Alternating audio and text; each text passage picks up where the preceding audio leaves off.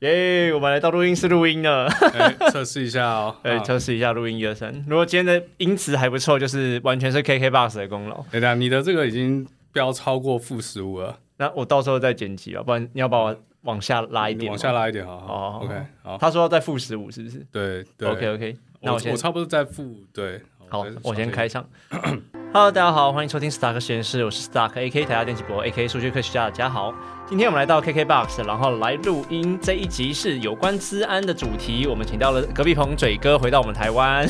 对，大家好，我是达特嘴哥地炮的嘴哥。今天想要来跟大家讨论资安对于我们往后生活的影响，手机融入我们生活，最近数位货币很夯的这个议题。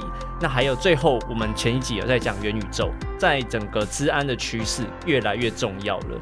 那我们今天第一个想要跟嘴哥讨论的东西，就是关于治安的保护，要怎么让大家更重视，或者是更了解这个部分。其实治安这部分，简单来讲，就是你被 hack 过一次你就懂了。但如果你从来没有中过毒，你永远都不会 care。这这我了解，因为像我们都是电脑世代成长的人，我们像电脑中过病毒或 hack 过，你的电脑会越来越慢，那我们就知道该怎么防护，或有些网站不要开，有一些 hint，就比如说我们开网站的时候，它会跳一些广告资讯那种，我们就知道哪些能开，哪些不能开。像中国网站，我们就尽量不要去，类似这种事情我们可以防护。那可是现在手机越来越发达的状况下，我们根本不知道手机要怎么防护中毒的这个现象啊。像之前有一款。病毒就是侵入你的手机，用手机挖矿吃你的认知源，这种东西我们根本就不会去感觉到，那怎么办？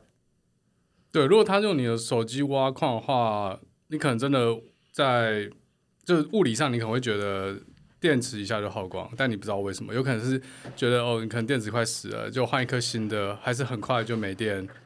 那如果是这方面的病毒，或者是用这种方式入侵的话，是真的蛮难被找到。那你如果你问我说要怎么防范的话，其实跟电脑是一样啊，东西不要乱开。其实入侵或者是你的各自被盗用是有很多种方式的，不一定是你的手机被害了，有可能是你在使用公共网络的时候，中间有人把你的封包解下来，然后再假扮成你，再把被改过的封包送出去，然后就是中间会有一一直有一个呃你不知道的节点在那边偷取你的信息，在你和呃你想访问网站中间做这件事，那这个叫做 man in the middle。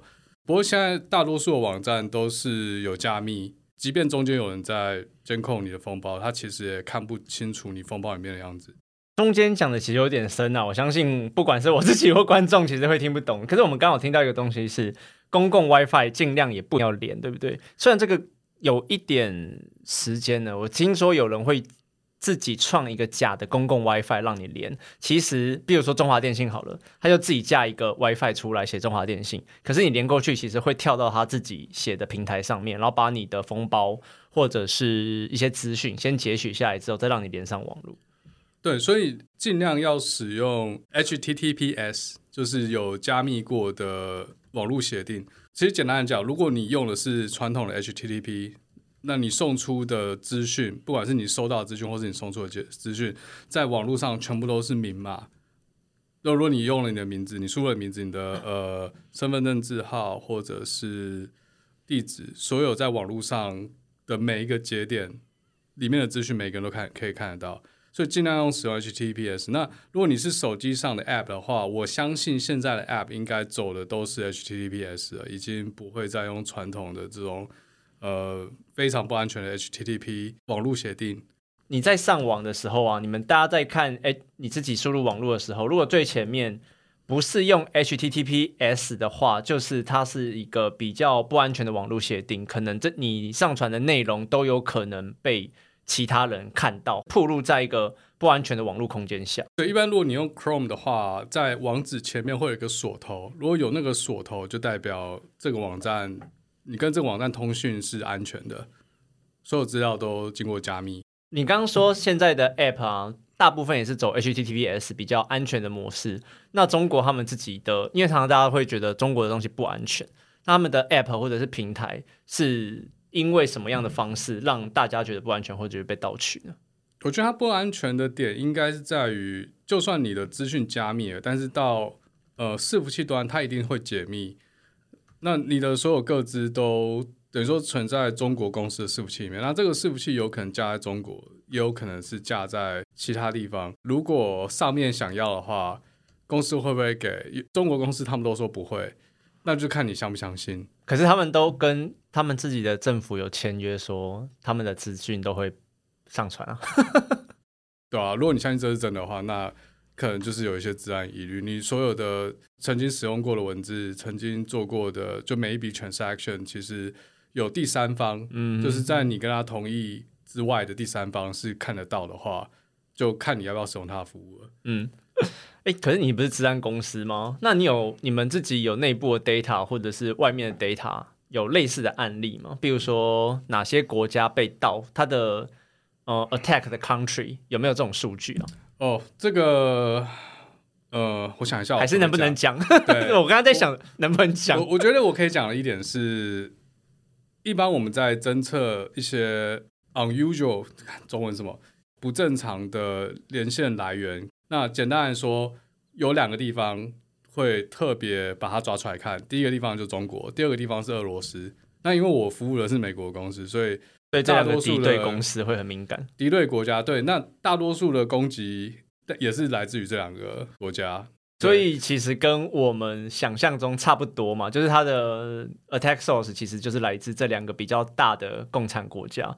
可是那个比例你能讲出来吗？比如说现在是俄罗斯比较夸张，还是中国比较多？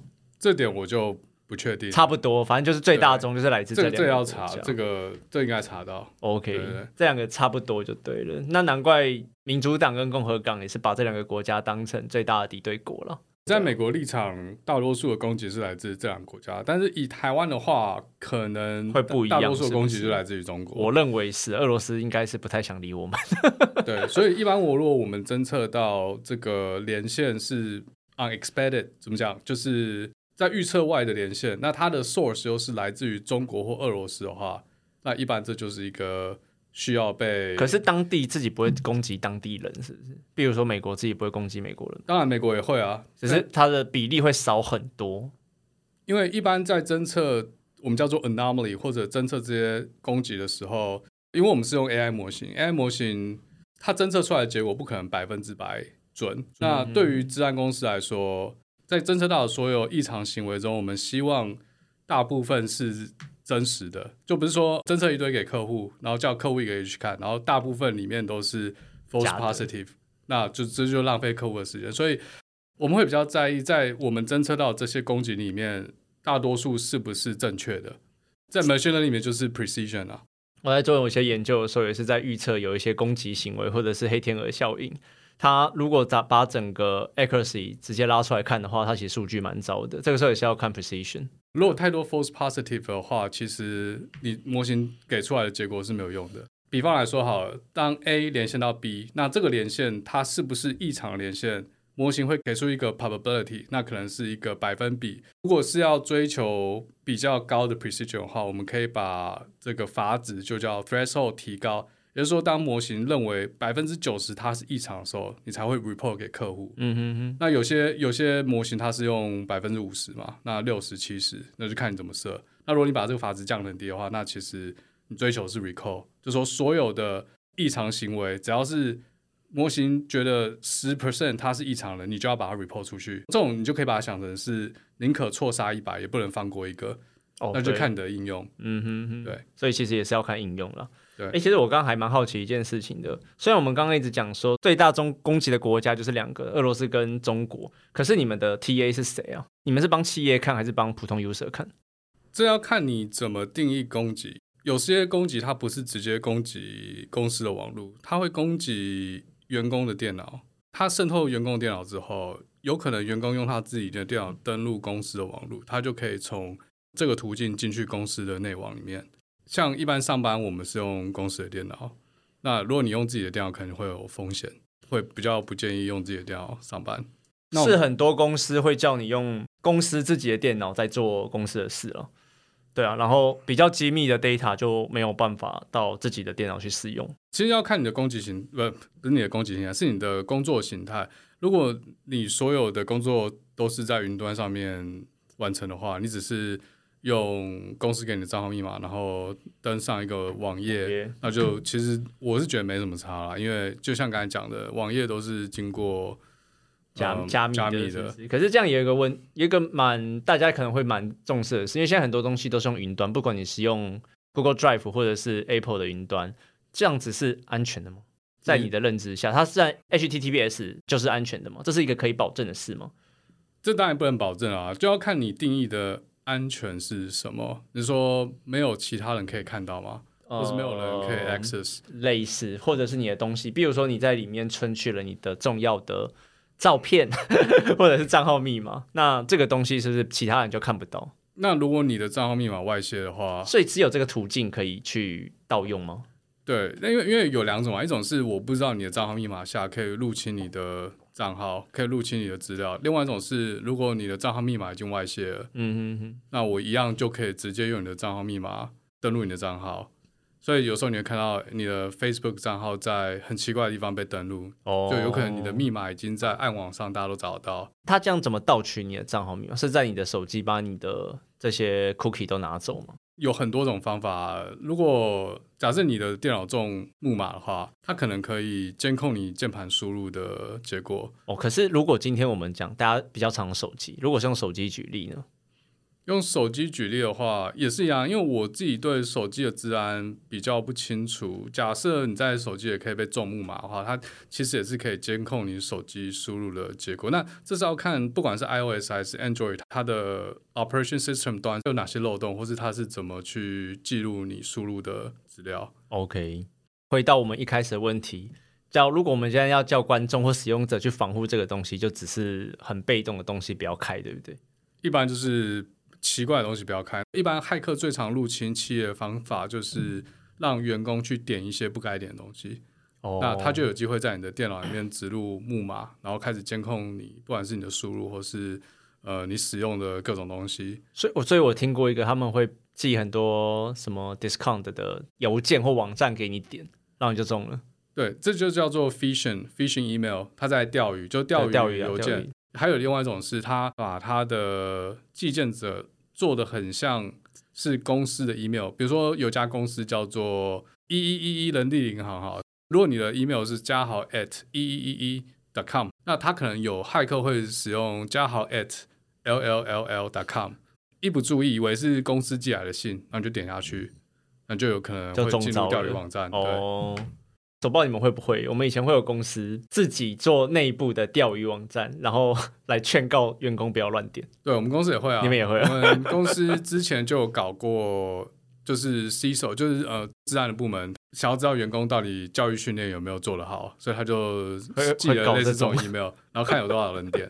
那我们应该是几乎没有人点啊，哦，是哦，那你我们们素质很高啊我。们自己治安公司，而且我们还蛮重视治安的教育训练。就是其实美国应该每间公司都这样啊，就是每年你要去看一些微博的那种 video，然后你要把它看完就不能不看，一定要把它看完。OK，其实其实它里面讲的治安都是一些常识，应该我猜应该台湾的公司也都有。就有啊可是讲不要乱点 email，对啊对啊对啊对啊，然后说你的账号密码要小心摆放，啊你的密码要好好取，不要在那边用什么一二三四五六七八九或是什么 x y z 之类的。可是你们你会做吗？密码的设置我的密码很长啊，而且我之之前我在公司的时候，我有看过，就治安公司有一个职位，有一个 role 叫做 threat researcher，那他们就是在研究这些攻击手法，还有一些骇客使用的小工具。也就是说，他们其实就是骇客了。白骇客了。对对对，白骇客。那有些他们其实就是以前就是骇客这样。OK，那他们有一次我在跟我同事，就他是 researcher，然后他登录他的电脑，他的密码我猜至少有二三十个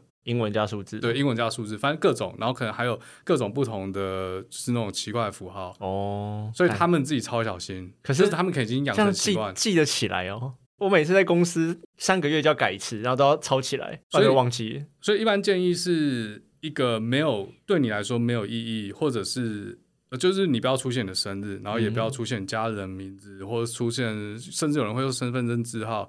这种就是可以在网络上找到跟你有连接的各种资讯，因为骇客在 brute force 就是他想要去攻克你的密码的时候，他就是一直 trying error，是几千几万、几百万、几千亿的我听说。可是以前有那种暴力破解啊，他就从零零零零开始，对，那所以不断地一一般踹暴力一般暴力破解会先从网络上大家常用的密码去试，OK，然后就各种，因为反正是电脑试啊，你就把它爬下去，然后有可能你取那种很很容易破解的密码你就中了，那他其实电脑掉下去跑一下，那那些人马上就可以，就如果他登得进去的话，会建议你取的密码是一段文字或是一段，比如说你喜欢吃寿司，你就会比如说 Sushi love sushi，那 L K 是大写，sushi 可以 S K 是大写，OK，然后或是中间再加一些奇怪的字源，更长一点，可能就是一段五六个字的英文，就一段完整的句子这样。嗯哼哼哼哼。我们现在讲到密码，那我不知道你对数位货币的认知会怎么样啊？比如说冷钱包或热钱包，不用插电的还在，它是有点像是存在 USB 或，者是硬碟里面，对对对它一段钱包对一段一段一个安全码、安全码或者密码就的 in, 东西，已经 encrypted 的对对对对对对对。那你会觉得像这种的治安模式是好的吗？或者是说，因为我们之前讲元宇宙，元宇宙其实就是根据数位货币的理念，然后去延伸出去。那现在也没有这么多东西可以去讨论。那我们先讲加密货币好了。像加密货币的话，以你的认知，你会觉得冷钱包这种技术应该是比热钱包还要来的安全吧？冷钱包，假设你的 USB 掉了，你是不是就 GG 了？是那如果我拿到你的 USB，我可以用吗？还是要知道你的账号密码？是，有点像是 WinRAR 解压缩那样，嗯就是有一个 local 的可能两百五十六位元的加密技术，嗯或甚至更高，五百一十二，现在可能是五百一十二了。然后我还是要知道你的密码，所以我去用暴力破解的方式，我还是有可能，只要我拿到你的 USB 之后，我还是可以去暴力破解你的密码，有可能破了，有可能破不了。因为有些公司或者是有些团队的想法，把这个冷钱包，因为冷钱包是实体的嘛，他可能拿到之后还是需要有一个认证的功能，就像你刚刚讲，不管是用 password 或者是用手机认证，它可能要多一道，然后让你去更小心的去防护。OK，所以它其实它只是把资料存在，它一部分资料存在你的 USB 之类的这种 local 实体的，对对对对对，嗯，那对啊，所以你刚才还讲到另外一个，现在大部分的电商，不管是电商或是还是一样，还是服热钱包都会有的，就叫做 two factor authentication 嘛，嗯就是你除了要知道你的密码和账号之外，你还二次要验证对二次验证，你还要有手机，因为它假设越多道的验证程序，你就越可能是全本人。对对对对对，对，因为现在有个东西叫做 zero trust 零信零零信任制度，就它它就假设所有的连线都是不可以信任的，是要、呃一再的查验，一再的查验才可以确认使用这个账号和密码人就是本人 user 的本人。嗯嗯嗯，对。你刚刚讲的那个是怎么样去做？Zero Trust，现在一般就是就是 two factor 啊，它还会再传简讯到你的所以最多其实就两道吧。我目前遇到。最最多两道，但是你冷钱包是第三道，你还要有它的 OK 物理 USB 吗？对对对。对你不能随便一台电脑登录，你就可以可这已经是人类的极限了吧？我觉得越来越麻烦了。啊像我在用 AWS 的时候，这几年不是都会有一种 MFA 的扣吗？它那个扣会不断的在变，你知道吗对，因为它会一直更新，你对，它会一直更新，而且它有一个秒数，然后还要一次输入两个，啊，你没有输入到就 GG 了。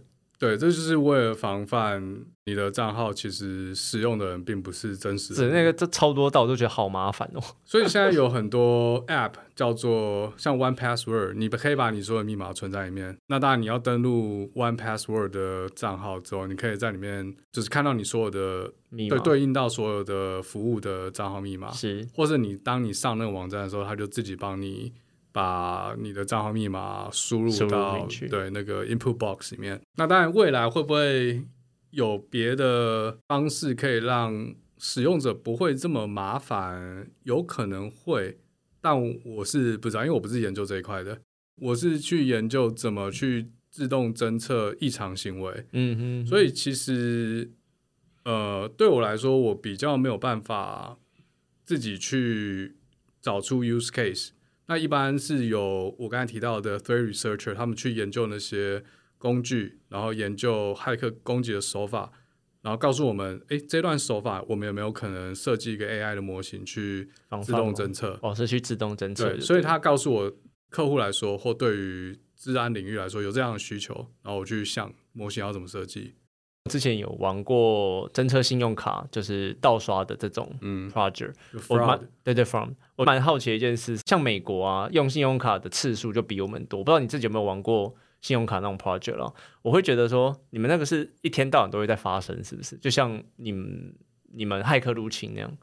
这个东西我的信用卡卡被盗刷，对啊，不管是信用卡盗刷或者是骇客入侵这种东西，在一般 user 是很常发生的吗？呃，这这要看你怎么定义长，因为对我来说，我已经很久没发生了，但是每一个人一定都遇到过，所以这这样算长还是不长？就是可能有一个 period 出现吧，比如说你说一个礼拜或一个月会有几次这样子，你可以定我是没有到这么常发生诶、嗯我可能就是发生个我在美国十年的话，好像有被盗刷过两次左右，OK 是还有，但我有朋友几乎每个月都被盗，而他还有他也可以看到有人用他的名字，用他的呃，就是社会安全码，就是有有点像台湾的身份证字号去开户。是哦，对，那为什么会这样呢？因为他的个资已经外泄了。嗯哼，那有有些个资外泄，其实你是很难很很难救回来的。像如果你的身份证字号已经外泄了，那当然台湾都要求双证件嘛，其实就很像刚才说的 two factor 哦 authentication、那台湾可能有些银行还有你的你的印章，所以就是就是 three factor。嗯。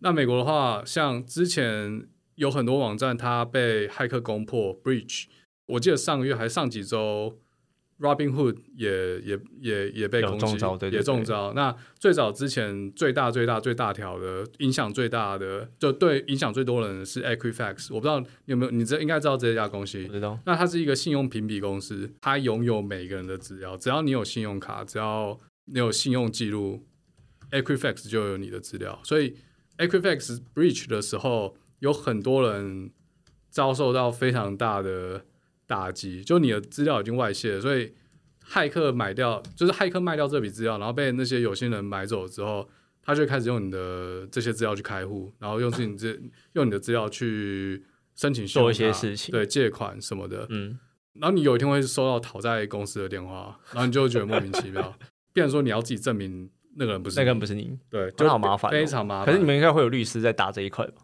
还是没有？对，那就等于说，你要花额外的心力，对，你要，花额外的心力。那你可以告 Equifax，嗯，那 Equifax 我记得它的处理方式是它，呃，你如果跟他申请一个补偿的话，我记得是多少钱？两百块、三百块美金，他赔你这样的钱，然后来换取说你以后不会告他。这边我想问一个东西，因为现在这种平台很多嘛，帮你代管钱啊，或者是交易，也很多人在问我，就是哪些交易所安全，哪些不安全，我要怎么选？美国证券公司也很多，那也是在帮你做这些东西。那像信用卡交易也是很多公司，我想问说，这些公司被网络攻击，这种骇客攻击，到底是谁的错？比如说是这家公司自己治安没设好，还是因为有点运气运气的问题？为什么他就要攻击 A 公司，不去攻击 B 公司这样子？在我们治安界有句话叫做：你要么已经被攻击，然后你知道；要么是你也已经被攻击，但你还自己还不知道。这些网络上的攻击其实每天都在发生。那对骇客来说，他是一直在试，一直在试，直到他有一天找到破口，或直到他有一天发现了有价值的 asset，就是有价值的资料。可能有家公司它已经被被攻破了，应该说它有几台电脑被攻破了，骇客已经可以进入它的内网，只是它还没有攻破到伺服器，嗯它还没有找到有价值的资产。嗯嗯那等到它攻破了使用者的资料伺服器，像 Equifax，那他这笔资料就可以把它弄出来之后拿去卖。哦，对，所以有可能你的公司其实已经被 hack，你不知道，只是你最重要核心部分还没有被 hack，或是其实已经被 hack，但是它 stay down，骇客动作太大的话，通常会被 IT 发现。所以他突然 download 几 terabyte 的资料，他一定会马上被发现，然后所以我们都会还没攻破到有价值，会先低调，对，不他会先低调。动作这么大的话，你可能前面花了几个月，或者甚至是一年的这些欠薪，攻击方式，这些攻击程序就浪费掉了。聪明的骇客其实他会，那我可以以解读成，其实每一家公司都已经是被破解的 potential 吗？只是他有没有找到有价值的东西，是可以这样解读吗？这是非常有可能的。哦，那这样子我真的觉得很可怕。玩美股的话，一定是要在美国开证券户嘛，或者是玩数位货币，你一定会选择哪一个平台或哪一个券商是比较可以信任的。那这样子的话，我们到底是可以信任每一家公司吗？还是哪些有被破解过，我们就是比较不能去信任它？比如说像币安啊，或者是 First Trade 他们这种比较曾经被破解过的，哪些是可以被信任，还是其实都有一定的 risk 存在？如果他曾经被破解过，代表他之前的治安可能有漏洞，做不好，或者是他员工的教育训练没有做好，那他会不会因为这次呃吸取教训的话，有可能会，有可能不会，这我就不知道。那另外一点是，就是看你 user 自己个人，比如说你选券商好了，你就选被攻击之后，他不会赔到倒闭的，就他至少有钱赔你，你的钱也不会消失。如果有骇客从你的账户上偷钱，这其实这已经是蛮大条，这要要做到这样应该是蛮难的。他顶多就是偷走你个资。如果是黑帽的话，他们会把资料偷出来卖掉，直接卖掉是最省事的。摄入越多，他越容易被抓，直接卖掉，他在暗网卖掉之后没他的事，对。对，或者直接有些直接公布，他也就不管。回到那个问题，现在像数货币或券商这么多，你会怎么建议大家看这些自然的东西？最常问我的就是叉叉叉平台可不可以信任？新的平台，这个我真的不知道怎么回答，因为呃，我也不是他内部员工，我很难，我们很难知道他内部的治安做的好不好，或甚至是他系统的架构里面会不会有漏洞。嗯，所以。就像我刚才说的，如果他资本额够高，他钱所以就是看资本额就对对。那我觉得最重要的是你要你自己的账号密码要保管好，因为如果是你自己泄露的话，就你刚才有说这到底谁的错？有可能是公司的错，因为他的认证机制不够。啊。那有可能是你自己泄露你的账号密码。那如果是这样的话，其实他那边调得到资料，可以看得到有一天你这个账号密码从哪里登录，那变成说你要去自己证明这个人不是你，不然的话每个人赖账就好了，对。整合一下的话，应该是说，如果这个平台资本额够高，而且它的合约是有保障你被盗取之后的回馈或者是补偿你的行为，我们再去选它，可能会比较有保障。对，我想是这样啦。那像信用卡在美国被盗刷，刚有提到，持卡人是不用负责任的，你只要 report 这一笔不是不是你的，不是你不是你刷的，不管多大金额，信用卡公司会把它吃掉，对吧？那会不会有诈骗的行为？当然是会有啊，那那就是别的问题。你说的诈骗，你说的诈骗是我骗公司说那个是被盗刷。之前有新闻嘛，我不可能大家都有看过啊，就是那个有些人买了一一堆东西，然后说他被盗刷，然后再换一张卡，然后又说被盗刷。可是如果你一直持续做这这件事的话，会被怀疑吧？一定会被怀疑，那就是看有没有部门在抓你，这一定会被抓的。因为像我们上礼拜有讲元宇宙，元宇宙的科技定义或 prototype 根本就还没出来，所以我们现在整天马行空乱想。以你了解的元宇宙的定义的话，你觉得未来在这一块的治安会发生什么 potential risk，或者是要怎么去保护？因为它未来都是走区块链的模式嘛，它不会有一个大平台或大公司在管控你所有的资啊资料。那我上礼拜有讲到，你所有东西资讯，包括你的所有。喜欢什么啊？不喜欢什么，或者是你的身高体重等等，直接上传到网络上了。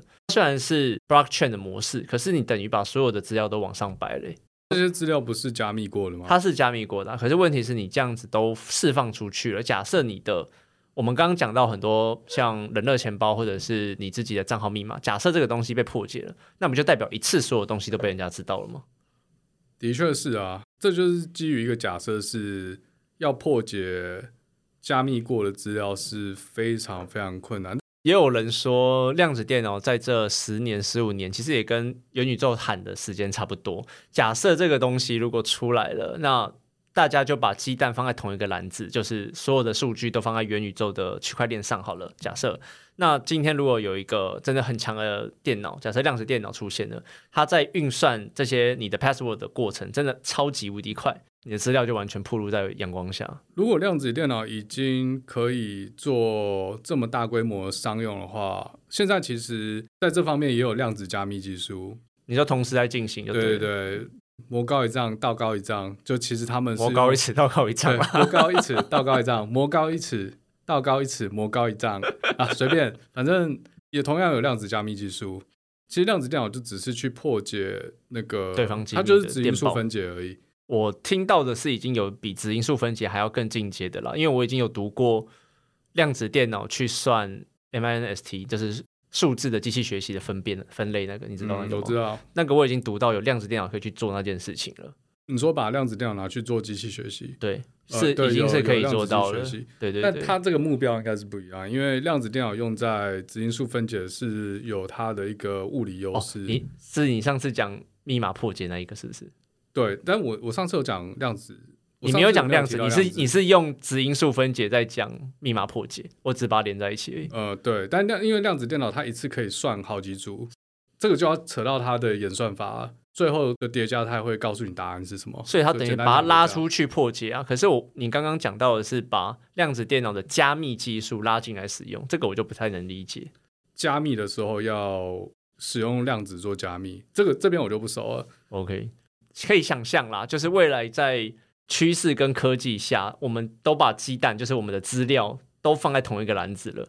那这个时候，如果有更强的加密技术的话，是会更安全，对不对？就像你讲的，呃，量子的加密技术，我觉得这可能要回到成本端来看。当破解一个加密自创或加密资料的成本很非常巨大的时候，就不其实会你可以把它当成是它是无法破解的。虽然说它其实有技术可以破解它，但是如果你要花几百亿去破解这个资料，你这个资料卖出去也卖不到几百亿，嗯嗯，所以就嗯不会有这样的人要做这样的事，有就不会有这种需求。我不知道你有没有玩过那种日本的大型机台，会想要买那种卡。那以后大家会不会用那个当人钱包，然后放在你的头这边，或者你那个游戏王的那个盘？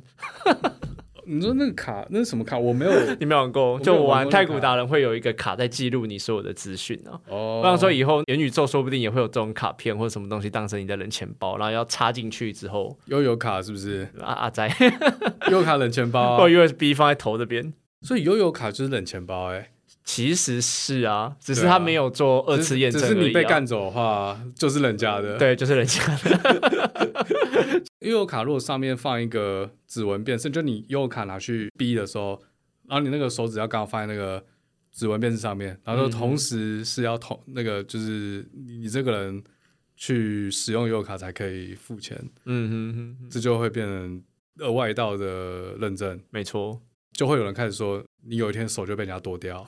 靠背，这个可是这个不是很多什么电影会演吗？他就帮你翻模啊，或者是用其他方法印制你的指纹下来，然后去比，这个是有可能的吗？对，这一定是有。就像你刚才一开始问的治安问题，治安分两块，一块是你说的在虚拟世界，那另外一块其实是 physical 现实世界。卡片或者是 USB 嘛对，不像台积电，不管你在什么公司，你进去都要刷那个门禁卡嘛。对，所以其实有一本治安的治安的 Bible，就是每个章节去讨论各种面向，然后 overview 入侵的方式。它有个章节就是物理入侵，就有一天如果有一个人跑进你的公司，跑进你的伺服器，同时手上还有员工密码，他直接从伺服器那台电脑进入你的公司内部内网，或是甚至可以直接登录 database，、那你就直接被攻破。嗯，它其实不用搞那么麻烦，刚刚讲 physical 的这种加密，可能要搭配第二道验证哦、还是要多重验证对啊对啊对会比较安全。对。就不然就像我们刚刚讲，有卡干走就别人了。啊像那本圣经还说，比如说我们两个去吃饭，嗯嗯然后你刷你的卡进去，嗯然后我就不刷我的卡了。那后面有其他员工一进来，可能你就门就开着让他进来了。嗯嗯嗯，那这种就是不对的行为，是啊，理论上要每个人都逼啊。对不对？如果我们俩是认识，可能还好，但也不建议。但如果是其他人，你以为他是员工，虽然他带了一个 badge，就带了一个狗牌对对对，他可以冒充是你们公司的员工，你知道知道你就放他进来，你知道我们以前其实很容易进去不。是？你知道我们以前在我以前在某半导体厂，这个是会被 audit 的，会被客户 audit。他会来他会，而且他们 audit 的项目很鸡巴。我之前有在节目讲过，我们那 BB 卡不是，比如说这个距离嘛，就 B 了嘛。他说：“哎、你们怎么距离这么远就可以 B？？这样会有危危险。因为他会去，他可以用机器去 去读你的卡”的我想说干太太太鸟毛了吧？对啊，这不就跟对，那一家公司就是这家公司，哪一家？这家。哦，我你手上那家。呃，我手上那家，OK OK，当兵也是有啊，就是有些特战部队的训练，诶现在还有征战特勤，我不知道，反正有些特勤练他会就某某一个演习，就是他会渗透你的军营，然后他会假扮是长官。我知道哪一个，可是我忘记它对，叫什么我也忘了那个名字了。那个有一个比赛，忘记叫什么名字。对，那如果你的基地被他潜入了之后，他会拿喷漆去喷一个不知道什么鬼东西的。红军跟蓝军呢？对啊，如果你被渗透的话，那个基地的长官就会被电到飞起来。那如果你都没有入侵成功的话，可能哦大家做的还不错哦，啊。因为台湾军营一台你很常看到的车，然后又是长官的车，其实就被门口有时候不敢拦。嗯之类的嗯哼哼就就就会被入侵。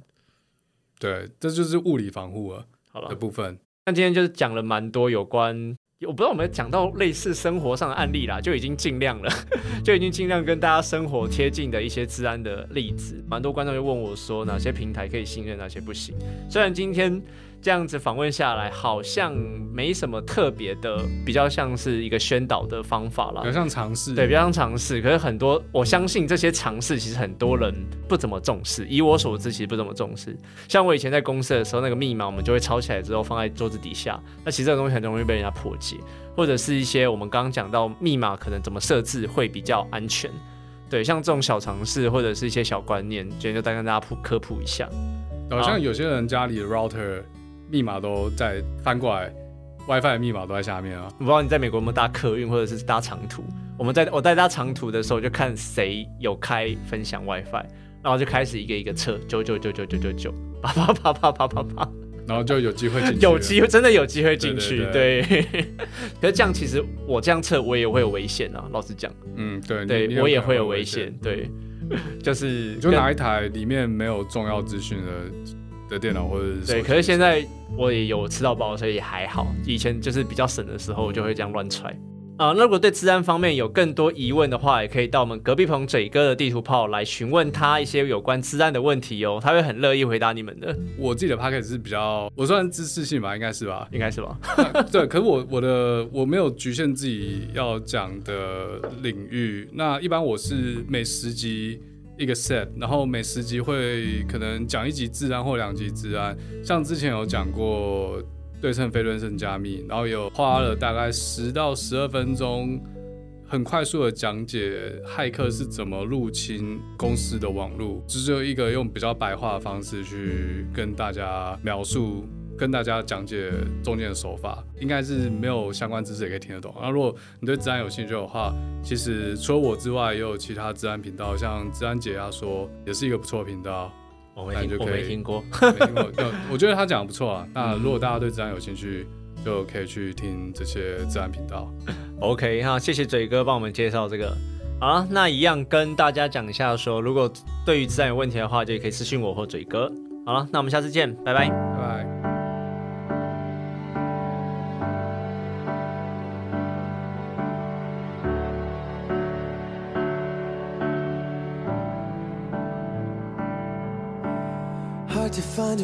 Get through. It's a tragedy pulling at me like the stars do. You're like gravity